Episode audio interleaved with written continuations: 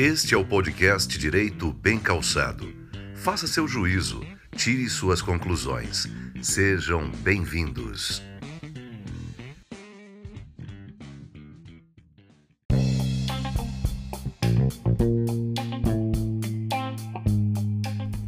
Salve todas e todos!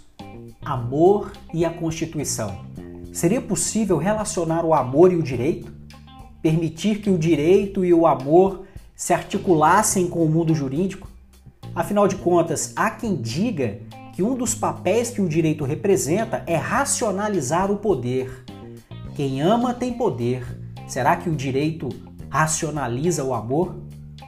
Quem é afeto aos casos de família percebem não raras vezes o amor em audiências. Há relatos de casais que reatam um amor à frente do juiz e dos advogados. Ingressar judicialmente porque ama tem isso também. Ingressa-se em juízo para buscar uma pensão para o idoso ou filho, um parente amado. Curioso porque a tendência no direito é monetarizar o amor. Indenizar uma das partes do casal recém-separado que dedicou anos de amor e dedicação ao parceiro ou parceira. Curioso isso, não? Em uma rápida pesquisa, verifiquei que a expressão amor está ou esteve presente em algumas constituições pelo mundo. Percebam, na Constituição da Hungria, temos no preâmbulo, é, agora o meu professor de húngaro vai ficar orgulhoso. Mentira, pô, não falo húngaro, imagina. Assim diz a Constituição em seu preâmbulo. Proclamamos que a família e a nação fornecem o um enquadramento fundamental para a comunidade, na qual os valores essenciais são a lealdade, a fé e o amor. Agora, meu professor de russo vai ao delírio.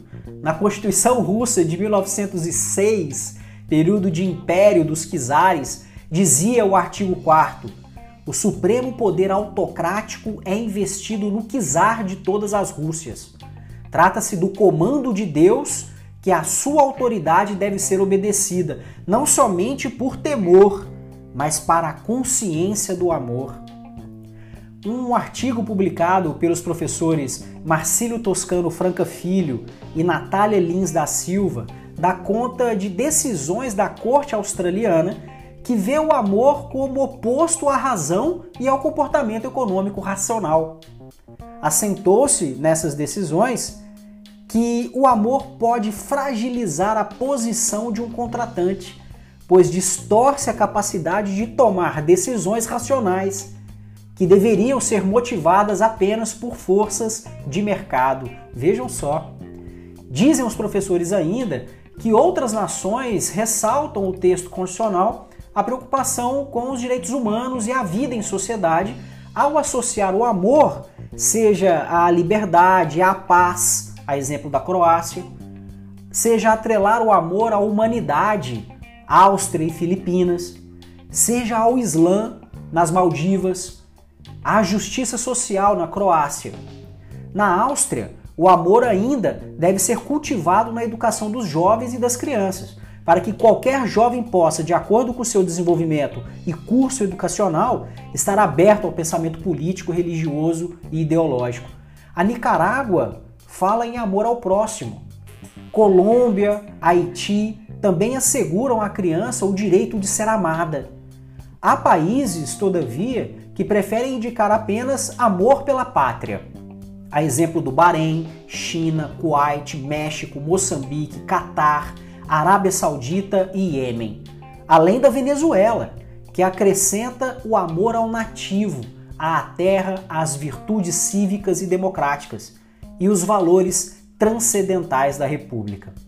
Em nossa Constituição, não me lembrava, sinceramente, da palavra amor no texto, daí fiz uma busca textual por aquelas ferramentas que o computador tem. Foi quando me surpreendi. Apareceram duas amostras. Fui conferir e me deparei com a expressão amortização da dívida interna. Seria muito bom para ser verdade. Perceberam a monetarização do amor? É uma brincadeira, mas digo que o STF chegou perto. Em um julgado específico e bem lembrado, o Supremo reconhece a felicidade como direito. Trata-se daquela acertada decisão pelo reconhecimento da união estável entre pessoas do mesmo sexo e o reconhecimento desta união como entidade familiar. A decisão foi tomada no julgamento da ADI 5971. As pessoas têm o direito de serem felizes. Pois bem, chegamos perto. Se quem ama é feliz, o debate em torno do amor esteve presente nesse julgamento. Em que pese amor não estar presente em nosso texto constitucional, conseguimos extraí-la indiretamente quando falamos de princípios da igualdade, dignidade, falamos de amor na privacidade, na unidade entre os povos, na solidariedade, falamos em amor ao reconhecer a liberdade das pessoas, no reconhecimento da nossa sociedade como plural e diversificada. Ou seja, o amor está em nossa Constituição. Fiquem bem, meus queridos e queridas, e até o próximo encontro. Um abraço!